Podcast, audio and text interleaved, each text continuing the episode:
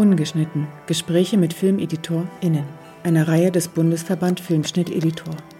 Zu Gast Susan Korder. Editorin, Regisseurin, Produzentin, Story Consultant und Dozentin. Im Gespräch mit Julia Oehring. Ein Blick auf den Schnitt. Wir kennen, dass ein Film dreimal gemacht wird. Geschrieben, gedreht mhm. und geschnitten. Aber der Renoir hat das anders gesagt. Er hat gesagt, ein Film zu machen ist wie ein Topf auf den Topfdings zu geben. Du, du nimmst den, den Klee, no, Ton. Ja. Ist es trocken? Ist es nass? Ja. Kann es eine leichte Form halten? Du brennst es. Mhm. Und dann hat es einen Riss, hat es keinen Riss. Mhm. Und dann hat er gesagt, Schnitt ist wie Glasur. Man mhm. weiß nie, welche Farbe es sein wird. Ich meine, man hat eine Hoffnung, dass es sehr grün wird, ja. aber wird es wirklich so grün? Ja. Und das fand ich wirklich ja, toll als Beschreibung, Vergleich. nicht wahr? Mhm. Weißt du, ich glaube, dass die Editoren die mutigsten sind. Man würde behaupten, es wären die Regisseure, weil sie müssen sich so irgendwie vor den Leuten und so. In eine dunkle Zimmer mit diesem Material, wo man hat wirklich keine Ahnung, ob man das schneiden kann. Nur, dass man das, man weiß nur, ich habe einmal etwas geschnitten und deswegen weiß ich, wenn ich hier lang genug sitze und mir das dauernd anschaue, wird mir irgendwie etwas einfallen. Etwas wird mich, nicht wahr? Es ist doch, und dann passiert es. Passiert, aber das ist Mut. Oder das ist Man Glauben. liefert sich aus. Völlig. ja. Gott sei Dank ist man alleine im Zimmer und man kann. Ja, ja, das stimmt. Susan Korder wuchs in New York und Wien auf. Im City College of New York studierte sie Filmemachen. Seit über 20 Jahren ist sie als Editorin tätig. Sie hat unter anderem den Oscar-nominierten Dokumentarfilm For All Mankind und den vielfach ausgezeichneten Trembling Before God montiert. Ich habe meine erste Assi-Job bekommen äh, in New York auf eine deutsche Produktion. Und die haben einen amerikanischen Editor gehabt und ich habe denen eingeredet, sie brauchen mich hier in Berlin, weil ich kann Deutsch. Und zum gleichen Zeit, als ich so assistiert habe, habe ich für einen Film aus Houston im Labor gearbeitet, um zu schauen, dass eine Vergrößerung, Blow-up, das Rohschnitt angepasst, 16 auf 35. Es war eben das For All Mankind. Und dann riefen sie mich an und sagten, unser Editor, da war ein Serber, der war in seinem äh, VW Käfer in Downtown Houston und er ist mitten in der Straße von einem Last, so 18-Wheeler sagt man, ist da, hat den Linien überquert und bumm. Die haben gesagt, der ist tot, du bist unser Editor. Boah, und ich war so, nee, das geht nicht. Ich war sehr, sehr streng mit, eine Versprechung ist eine Versprechung. Ich habe mich schon so bei den anderen dieser deutsche Film Ja gesagt und das werde ich ja auch ehren. Ja, und der David Leitner war mein Freund und er hat nur gesagt, wait a second, you're giving up picture cut to be an assistant? Explain. Bitte erklär mir das. Ich meine, das ist doch so völlig blöd von dir. Und deswegen sage ich so, ich meine, so blödes Glück, nicht wahr? Ich meine, ich war so blöd. Ich war ohne ihn hätte ich ja, ja, ich bin, ich tue das Richtige jetzt. Ein braves Mädchen. Aber du hattest jetzt nicht explizit äh, den Wunsch, Editor zu werden. Fiel dir dann so zu? Ja. Ich weiß gar nicht, ob überhaupt jemals jemand diese Frage gestellt hat und die Antwort bekam, ich wollte schon mit 16 Editor werden.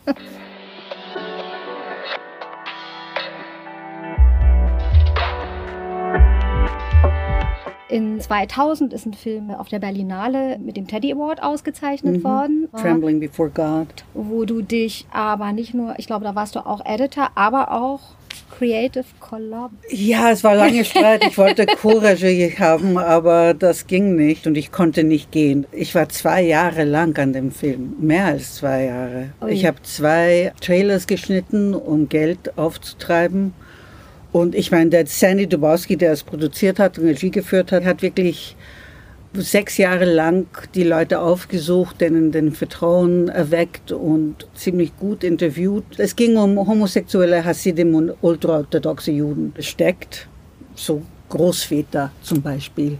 Und wir haben solche Silhouetten gemacht. Aber er kam nicht mit einem Handwerk und das Ganze so. Und das ist ein thematischer Film. Äh, erstens ist äh, die Homosexualität dort, die Facetten davon eins. Und das andere ist natürlich, das ist eine Schlüssel hinein in eine ganz geheime Gemeinden. Fundamentale Religionen sind ebenso. Mhm.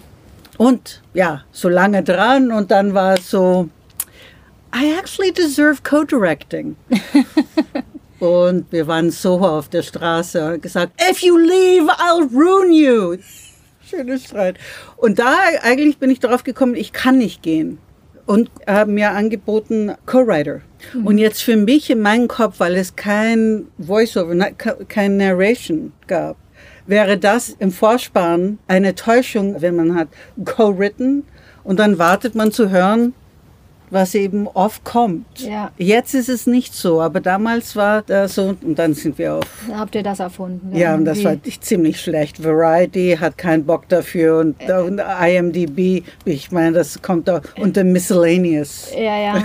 Ich, ich fand es lustig, als ich es gelesen habe, wobei ich finde es auch spannend, weil in deinem Vortrag äh, sprichst du ja auch von Kollaborateuren im Schneideraum und deshalb dachte ich, dass da auch so eine Verbindung äh, gemeint sein kann oder dass es sich da daraus auch ableitet. Aber es gibt, ähm, kennst du den Ausdruck Cash or Credit? Ja, genau. Entweder zahl mir so viel, dass, ich, dass mir ist dieser Titel egal, oder gib mir doch den Titel. Übrigens, ja, das ist auch eine Diskussion, die mir sehr vertraut ist von einigen Kollegen. Also es ist wirklich ein Kampf, mhm. der e-, eben sich häufiger im Dokumentarfilm natürlich oh, ja. entzündet, weil die Rolle des Editors ja da. Ja, aber nicht äh, nur, dass er, der Ralph Rosenblum, der hat ein herrliches Buch geschrieben, When the Shooting Stops, the Cutting Begins. Er hat die ersten sechs Filme von Woody Allen geschnitten, ist ausgezeichnet für Annie Hall. Mhm. Dann hat er das Buch geschrieben und da war Schluss mit Woody Allen. da war die Assistentin Susan Morse, war dann seine Cutterin. Ja. ja, und er hat eigentlich Associate Producer für Verschiedenes bekommen. Und ja, und dann am Ende war es ihm auch ziemlich egal. Dann ist er, okay, das ist eben unser, our lot in life, würde man sagen auf Englisch. Wie sagt man das auf Deutsch? So, Schicksal. Unser ja, Schicksal, ja. danke. Ja, Dass wir hier sitzen und das Ganze halten und seelisch unterstützen und, und, und, und, und. Das machen wir als Editoren. Es wird hier plumps, hier ist es. Es war einmal ein Buch, das waren nur Wörter und dann bekommt es eine Gestalt. Mit David Leitner führte Susan Korda Regie und produzierte den preisgekrönten Dokumentarfilm Vienna is Different. Ihr persönlicher Dokumentarfilm One of Us war das Ergebnis eines zweijährigen Fulbright-Stipendiums in Berlin. Im Jahre 2014 prämierte ihr Kurzfilm Salome's Nose, für den sie selbst auch das Buch geschrieben hat. Klar, ich fühle mich auch eigentlich beim Schneiden, als würde ich Satz für Satz formulieren. Ich schreibe nun nicht, aber du hast auch die Erfahrung beim Schreiben gemacht. Du sagen, ja, es ist, fühlt sich sehr, sehr ähnlich an, Schreiben und Schneiden. Nein, das Hören schreibe sehr gern. Das, das einzige wirklich kreative Handwerk im Film ist das Schreiben, weil man kreiert von nichts. Ja. Und alles andere ist Interpretation. Regie ist Interpretation von der schriftliche, egal ob man es geschrieben mhm. hat. Schnitt ist Interpretation und das ganze Gestaltung ist eine Interpretation. Das Schreiben äh, sagen viele, es ist nicht mein erster Handwerk, aber es zieht schon mein Herz das Arbeit eines Schreibers ist, sich hinzusetzen und einfach hinsetzen und da bleiben. Ja. Äh, ja, und damit natürlich schreiben und nicht so unbedingt sagen, gut oder schlecht oder lese es, das ganze Dämon muss man auch in, aus dem Weg gehen.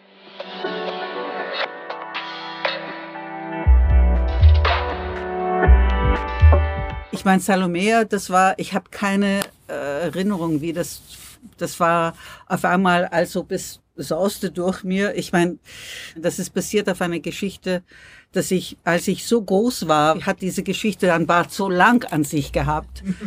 Weil es war die, die Geschichte meiner Großmutter, wie sie ihren Kartoffelnase bekommen hat. Nein. Aber von, aber jeder, weißt du, was du hast mit dem Material, ist dein Spielart, nicht ja, wahr? Es, ja das ist so verschiedene. Für mich ist es mehr musikalisch in der Zwischenzeit. Ja. So kreieren vom Nichts ist es nicht. Aber es ist schon, man muss, was, wie oft hast du eine Idee gehabt und du denkst dir, wirklich?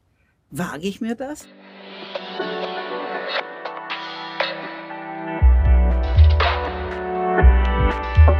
Äh, kennt ihr den Film Y tu mama tambien? Das ist so eine fabelhafte Sache, wo sie Schnitt benutzen. Jeder Schnitt da kommt ein, ein Tick zu schnell aus den Szenen. Es ist nicht so nur, jetzt geht, es ist so 18 Kader oder vielleicht eine Sekunde, ein Tick zu schnell. Es ist wie so ein, ein Satz, der nie ganz ausgesprochen wird.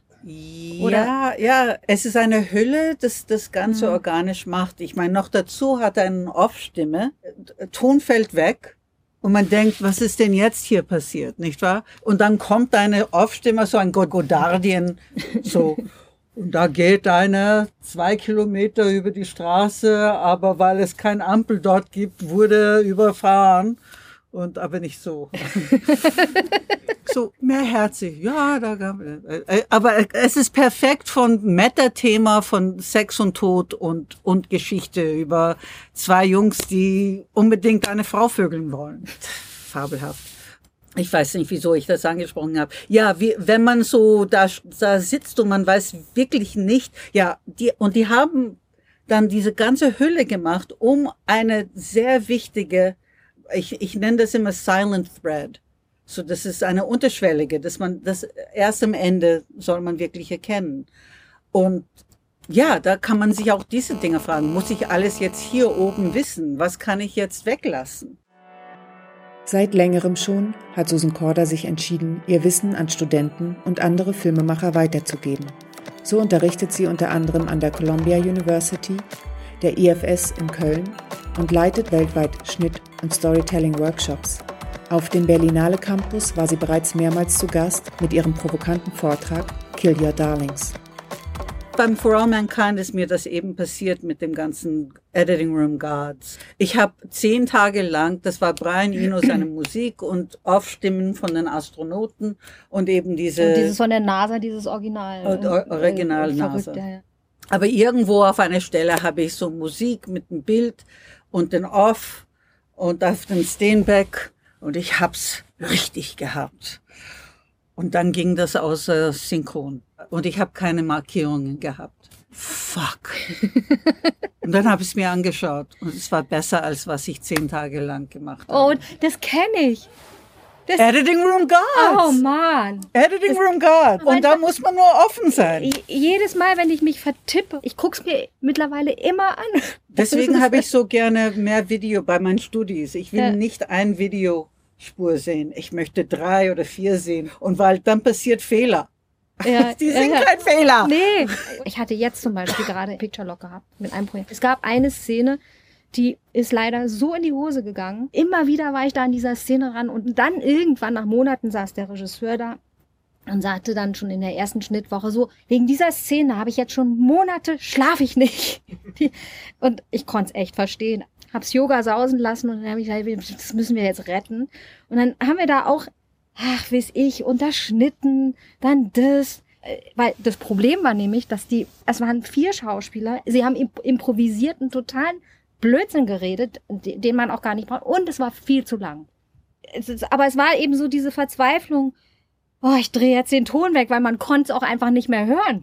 Und auf einmal war dieses ganze expressionistische Agieren von, von diesen Schauspielern, das sah auf einmal toll aus. Dann habe ich irgendeine Musik drunter gelegt. Herrlich, nicht wahr? Und was, weißt du, was du siehst? Ab dem Tag, was ist die beste Szene geworden?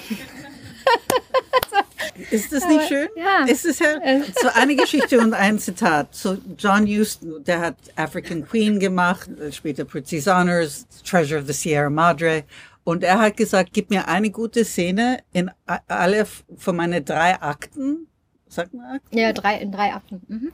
Dann habe ich einen Film. So, wenn man das ein bisschen lockerer, nicht wahr? Dass jede Szene ist nicht so wichtig mhm. nach den eins nach dem mhm. anderen, aber dass dann, weißt du, dass man so, das ist like Spitten and Gum, dass man so Kaugummi nimmt und sagt, okay, ja, schön, ja, es hält. ja, das stimmt. Und auf einmal ist es ein Lieblingsszene, es ja, ist herrlich.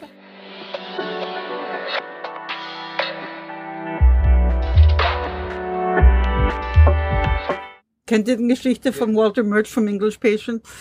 Die haben eine Woche noch gehabt auf ihren Vertrag und Mary Max hat einen äh, Schnitt gesehen und gesagt, das, das nehmen wir, so wie es ist. Und der, der Mengele ist zu Walter Murch gegangen und hat ihm gefragt, okay, what crazy editing ideas do you have that we haven't tried? Er hat gesagt, wir haben kein Bild, wo sie das eigentlich miterlebt hat. Wir kommen zurück von den großen Flashback mhm. und wir sehen von oben, wie er da liegt, weil er hat gerade ihm diese Geschichte erzählt. Ja. Aber wir sehen sie nicht und dann gibt sie ihm diesen Ampul von Morphin und er stirbt. Aber was sie hatten von den Beeline von Geschichte. Sie hat äh, doch einen Freund, der ein Sikh ist. Mhm. Und äh, eine Szene, das sie nicht benutzt haben. Er fragt sie um ihre Hand zum Heiraten. Mhm. Und das hat gerade richtige Winkel gehabt. Sie weinte aus Freude oder Rührung und so. Sie nannten das Rotoscope. Ihm weg, neutraler Hintergrund. Bumm, ins Film. Da sieht man es. sie bekommt einen Oscar. Ja. Nicht nur für das, aber sie hat etwas anderes gespielt, nicht wahr? Ja, das haben sie dann hineingebracht, was sie nicht davor hatten. Und der Mengele hatte eigentlich Miramax gesagt, Moment, Moment. Ja, ja, danke, dass ihr den Film gern habt. Ich muss zum Walter. Und auch auf diesem Film hat er seine eigene Avid gehabt ich sage, Gott hat uns digital gegeben, dass wir eigentlich besser miteinander auskommen können. Ja, so. wahrscheinlich. Und Hunde auch. Hunde sind auch sehr gut im Schneideräumen. Die, die ganze äh, Energie, diese Nervosität und diese äh, Ablenkung, die können einen Hund streicheln und ein Hund ist eigentlich eine, eine beruhigende Anwesen. Du meinst also, wenn es mal so richtig knirscht zwischen Regie und Schnitt? Oder zwischen Regie und Regie. Ich meine, der sitzt dort oder sie sitzt dort und ah, ich weiß nicht.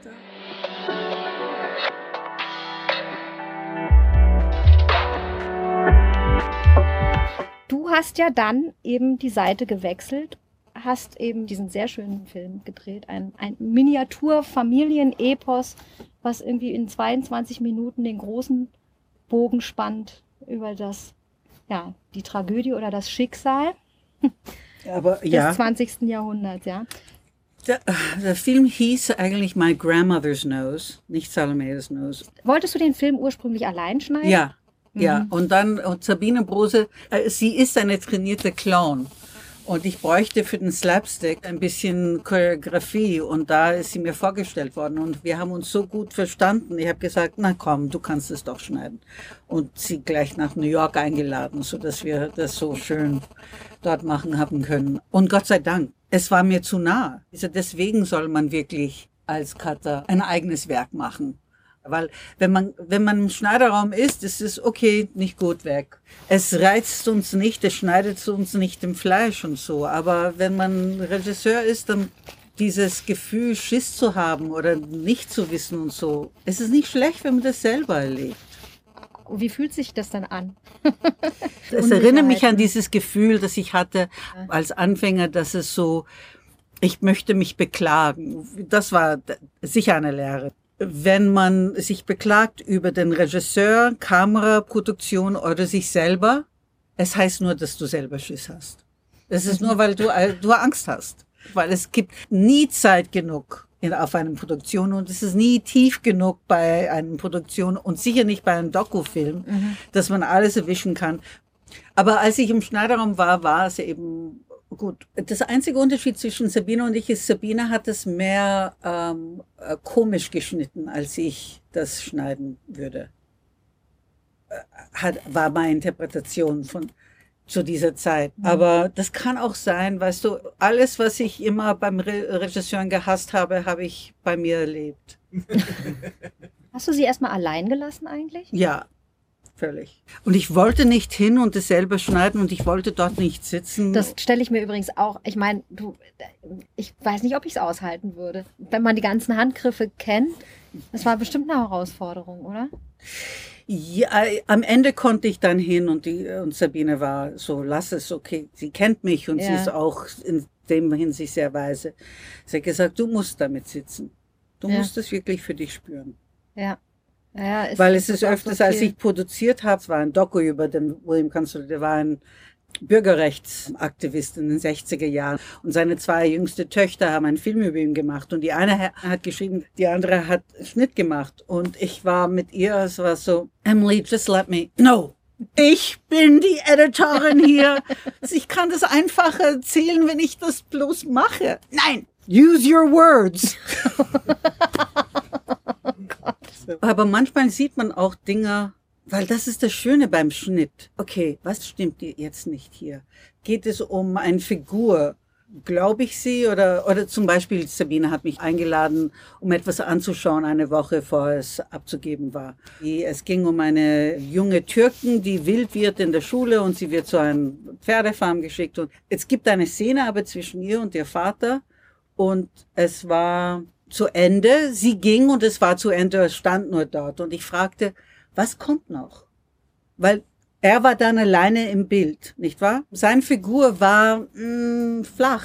Ich meine, äh, der muss nicht ein Motor sein, aber man muss ihn glaubwürdig haben. Und dann sagt er, was war, was war noch da? Was aber? Nicht wahr? Und das hat er das zweite Mal, als er das alleine zu sich gesagt hat.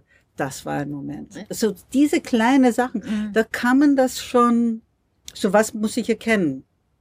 Und es, ich muss sagen, vom Schnitt her, was ich als eine Wahrheit halte, ist, dass die Übergänge, wo Zauber passiert. Was passiert in einer Szene ist im Vergleich eine banale Sache, weil es eine eingeschlossene Szene ist, nicht wahr? Aber wie die aufeinander bauen, gehen sie hoch, kommen sie runter.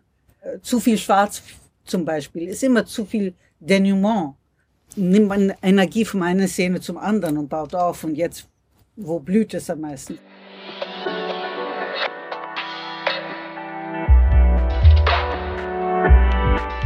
damit komme ich jetzt eigentlich auch dazu, dass du dich auch ein bisschen vom eigenen Schnitt entfernt hast und seit 2001 schon regelmäßig am Unterrichten bist, unter anderem hier an der IFS in Köln und auch an der Columbia University und NYU Tisch School of, Arts. Mhm.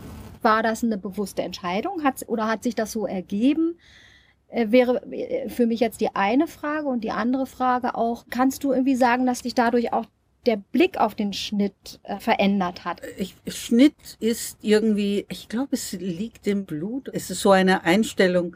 Ich meine, für mich ist das das Schönste, da zu sitzen und nicht zu wissen in der Zwischenzeit. Mhm. Wir haben davon gesprochen. In den ersten zehn Jahren, wenn man schneidet, ist man, wenn man nicht zwölf Stunden am Tag schneidet, dann glaubt man, man ist kein guter Cutter mehr dass mhm. man so viel Zeit hineinstecken verlernt. muss, dass es ein Verrat ist von dem Ganzen. Weil auch der Produktion da sitzt und hey, kann das nicht schneller? Mhm. Wir haben doch digital jetzt, deswegen ja, ja. soll es irgendwie schneller, obwohl Schnitt zwischen den Ohren passiert. Es ist eine gute Frage in der Hinsicht, dass ich gerne mit den Studis herumsitze und das entdecke, weil das ist auch diese Orientierung. Ich glaube nicht an diese quälende Künstlerhaltung oder so. Ich glaube, Schnitt ist wirklich es ist eine Öffnung des Herzens und. Angst ist ein Schließen des Herzens. Und da versuche ich das eigentlich so offen zu halten, wie ich gerne sage. Ich kann nicht den jungen Kreativen zeigen, wie man fliegt, aber ich kann ein Wind unter ihre Flügel sein, mhm. weil sie wissen zu fliegen. Aber bei den normalen Schnitts, so bei den Produktionen und alles, ist das mir alles so ein bisschen blöd. Mhm. Die ganze Editing Room Politics und ich meine, ich würde mit ein paar verschiedenen Regisseure immer wieder arbeiten, aber die meisten, der eine spricht schlecht über den anderen, diese ganze Ego-Sache. Ich werde nur verwirrt davon. Ich meine, deswegen habe ich mhm. eigentlich den Schneiderrunde gern, weil mhm. das ist der Sandkitzste ja. und dann kann man spielen und so. Man muss nicht mit diese wessen Idee es gewesen ist und so weiter. Ja, also es ist, es ist ein unschuldiger Ort auch. Also, ja. ja. Also ich liebe ja auch so diese Phase irgendwie, wo man so ganz allein ist und sich reinträumen darf und sich einfach reinfallen lassen darf. Und das erlebt man deshalb allzu schön, weil man unbeobachtet ist. Und deshalb kam mir diese Frage jetzt, wenn du mit den Studenten zusammenarbeitest oder eben berätst, dann ist das ja weg. Und vor allem, du beobachtest ja dann eigentlich auch die Studenten. Vermischen sich diese Eindrücke, die du, an die du dich selbst noch erinnerst, dass du wirklich sagen kannst, ich gebe jetzt auch Ratschläge von meinem Herzen noch, wo ich aus meiner Erfahrung schöpfe? Die. Erfahrung ist immer, dass es tiefer werden kann. Das ist auch vom Buch, in Buchform. Und dieses, diese Wahrheit, das versuchen wir zu vermitteln. Mhm. Nicht wahr? Ja. Und wir benutzen natürlich Schauspiele dafür und Musik und Dramaturgie und was weiß ich. Und das, diese Wahrheit, this moment will never come again. Dieses mhm. Gefühl, dass das so wahr ist, das versucht man im Buch zu bekommen und dann natürlich auf dem Set zu bekommen und dann äh, natürlich auch im Schneiderraum. Ist ja auch etwas, nicht? Dieses Spielen, dieses unschuldig bleiben, nicht? Und vor allem eigentlich aufgeschlossen bleiben dem Material gegenüber. Das immer wieder neu zu entdecken. So, ich habe einmal einen von Columbia University einer gehabt. Der hat mir gesagt, Schnitt ist zu schwer, das werde ich nie machen können. Ja, ja, okay, und dann ein paar Notizen und da und ja, kam zurück und ich sah, das hat wirklich etwas erwischt. Wie ich gerne sage, he caught the wave, so wie mhm. beim Surfen, Aha. nicht wahr? Aber dann war es, hatte so eine Szene und dann hat es gescheitert, so irgendwie. Und dann sagte mir, ja, ja, das ging, aber dann dachte ich mir, das ist zu leicht, zu einfach, es kann nicht gut sein. Daraufhin habe ich gesagt, siehst du, wo du steckst jetzt? Entweder ist es zu schwer oder es ist zu leicht. Ich, you're fucked either way.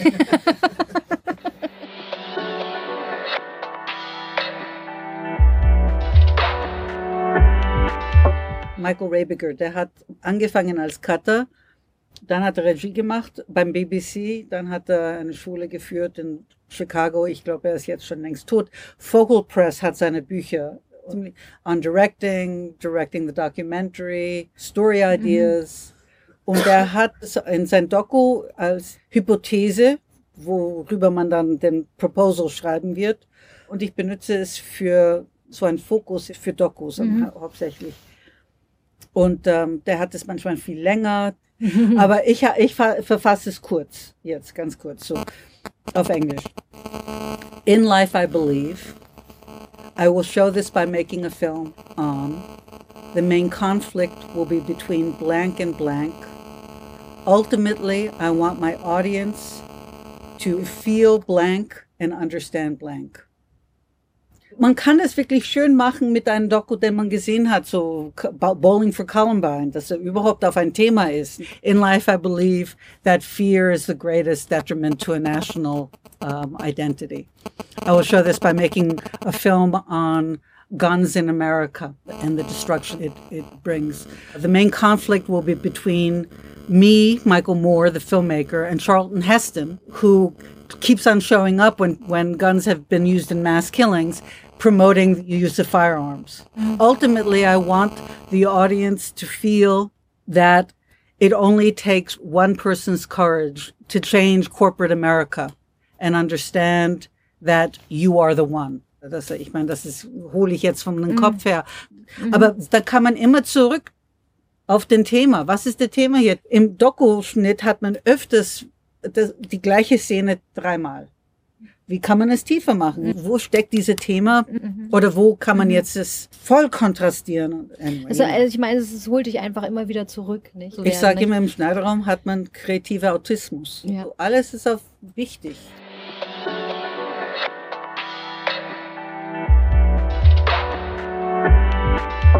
Good editing is like good sex. You provoke an expectation in the audience they don't even know they have. darf ich, darf ich dich anrühren? Ja? Wie hast du es gern? Hast du es stark oder leicht oder kannst du verstehen, dass ich dich anrühren möchte? Mhm. Gut, dann werde ich dich, aber du sagst, wenn es nicht gut, mhm. ja, so, so sind viele Expositionen, nicht wahr? So, aber, und es ist wie Sex mit Woody Allen zu haben. So, es ist so, irgendwie ist es wirklich grundsätzlich nicht interessant. Kunst der Exposition ist natürlich, dass man das organisch macht und nicht, dass so viele, viele, so von den Studis hat man das ja meistens, dass sie versuchen zu erklären. Und auch die mit, mit gutem Rat von den Screenplay-Writers man muss irgendwie den Grundlage setzen, um dann jetzt diese Geschichte fortzusetzen. Good storytelling is like good sex. Creating an expectation in the audience they don't even know they have, then fulfilling it.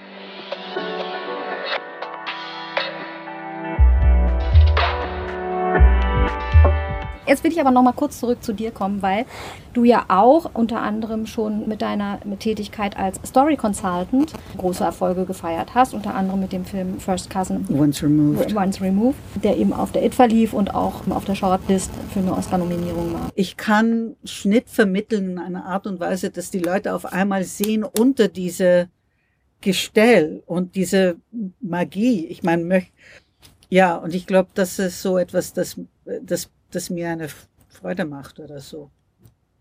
Und dann schaue ich natürlich Leute an. Und das ist ein Kontakt. Was mache ich jetzt, wenn ich einfach stecken bleibe? Dass ich nicht mehr weiß, was finde ich gut? Naja, da ist der Vorteil beim Schnitt, dass du eine Feedback-Screening machen kannst. Du kannst ein paar Leute einladen, setzt dich hinten, nicht vorne, wo du normalerweise sitzt, weil da, da spürst du auch den, die Energie von den anderen und es fällt dir was, was ein. Werde ich inspiriert, noch weiter, gleich tiefer zu gehen? ich meine, man hasst sie ja, ne? Feedback-Screenings. Es ist diese Ambivalenz. Also man geht immer so bang da rein. Sobald du den, den Film dann plötzlich in einer anderen Umgebung guckst, es reicht manchmal sogar schon allein, den Film irgendwie mhm. in einem anderen Raum mhm. zu schauen und auf einmal kriegt man ein ganz anderes Gefühl. Also man schaut plötzlich wirklich ganz neu drauf und empfindet es anders. Und ich bin einfach in dem Moment schon auch dankbar, dass ich es nochmal so frisch sehen kann. Also dass ich plötzlich, es ist wie, als hätte mir jemand neue Augen geschenkt, ja. Oder, das ist ein äh, schöne, äh, schönes Ausdruck dafür. Es ist neu mit neuer. Ja, also ich finde es tatsächlich einen ambivalenten Moment, weil man kann auch erschrecken dann. Ähm, aber es ist auch schön. Also ich finde es so ein bisschen schaurig schön. Und äh, dann ist natürlich immer die Sache, wie geht man eigentlich ähm, äh, mit dem Publikum, dem man das jetzt gezeigt hat, anschließend in der Auseinandersetzung danach dann um, nicht? Und da sollte man, glaube ich, bestimmte Dinge nicht tun. Zum also, Beispiel? Äh, naja, ähm, man muss schon irgendwie aufpassen, dass man jetzt denen nicht das alles in den Mund legt. Man möchte ja von ihnen eigentlich gesagt bekommen, wie sie es erfahren haben, wie sie den Film erlebt haben und nicht reflektieren. Obwohl natürlich die reflektieren immer mit. Aber es ist egal. Ich glaube, Gott hat mich eigentlich auf diese Erde gesetzt, um weiterzugeben, wie ich glaube, am besten eine Feedback-Screening Aber bevor ich das tue, muss ich erzählen, wie ich meine ersten Feedback-Screenings von Sandy Dubowski, der, ich glaube, 10.000 Menschen auf Facebook kennt. Ich meine, jeder kennt Sandy Dubowski vom Trembling Before God. Aber in dem Fall war es fünf Feedback-Screenings und es gab orthodoxe Homosexuelle. Dann gab es orthodoxe äh, Heterosexuelle. Dann gab es Juden, die säkulär waren so nicht gläubig. Dann gab es auch, auch unterschiedlich so gemischt und homosexuell. Und dann das fünfte kann ich mich nicht mehr erinnern. Oh ja, genau, nicht Juden. Aber das Interessanteste war, dass die orthodoxe Nicht-Homosexuelle befürchteten, gewisse Szenen würden nicht gut sein für die sich verschlossen und, und geheim halten, wenn das öffentlich wird. Und umgekehrt, das war die homosexuelle Orthodoxen haben Angst gehabt für ihre nicht homosexuelle Mischbuche. Und das war so verwirrt und alles. Und dann danach, der Sandy und im Schneiderraum war, aber der hat das gesagt und der hat das. Und ich habe gesagt, weißt du, wir können nicht alle, wir müssen das jetzt nehmen und unser Weg dadurch finden. Puh. Ich habe keine Ahnung, wie ich da durchgekommen bin, weil das war, es war im ersten Vorder, das war so ein Schmerz, das Ganze. Äh, das war verwirrend. Das war tiefst verwirrend. Letztendlich hat es aber eine positive Wendung genommen, weil du bist äh, durch dieses schmerzhafte ja, das Phase war das war eine Taufe und aber es war etliche Jahre später, wo ich drauf gekommen bin. Das Wichtigste ist, dass die Zuschauer keine Fragen stellen an den mhm. an den Team. Sie müssen die ersten 20 Minuten bitte nur erzählen, wie das war als Erlebnis. Und die zu benutzende Fragen sind, was hat dir gefallen, was hat dir missgefallen? Aber die wichtigsten Fragen sind, wo warst du verwirrt, wo warst du gelangweilt und confused was? und okay. distracted. Mhm. Weil es geht darum, dass in dem Moment, wo dem Produktionsteam, egal ob es jetzt Regie, Produzent oder Editor, eine Frage beantworten, dann ist es schon verwässert.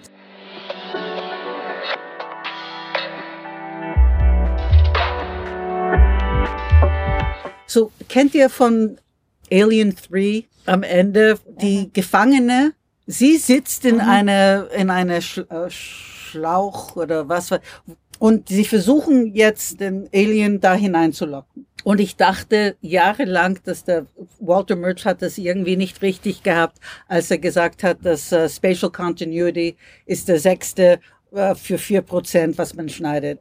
Und ich dachte, der Fincher, weil er kam eben von MTV ja. damals, dass er das, weil ich mich nicht im in den Räumlichkeit verstanden ja, ja. habe, weil das war hier, eins ist hier gelaufen, eins ist dort gelaufen. Also du warst nicht orientiert. Und dann, äh, ich saß dort und ich, ich war, why don't I care?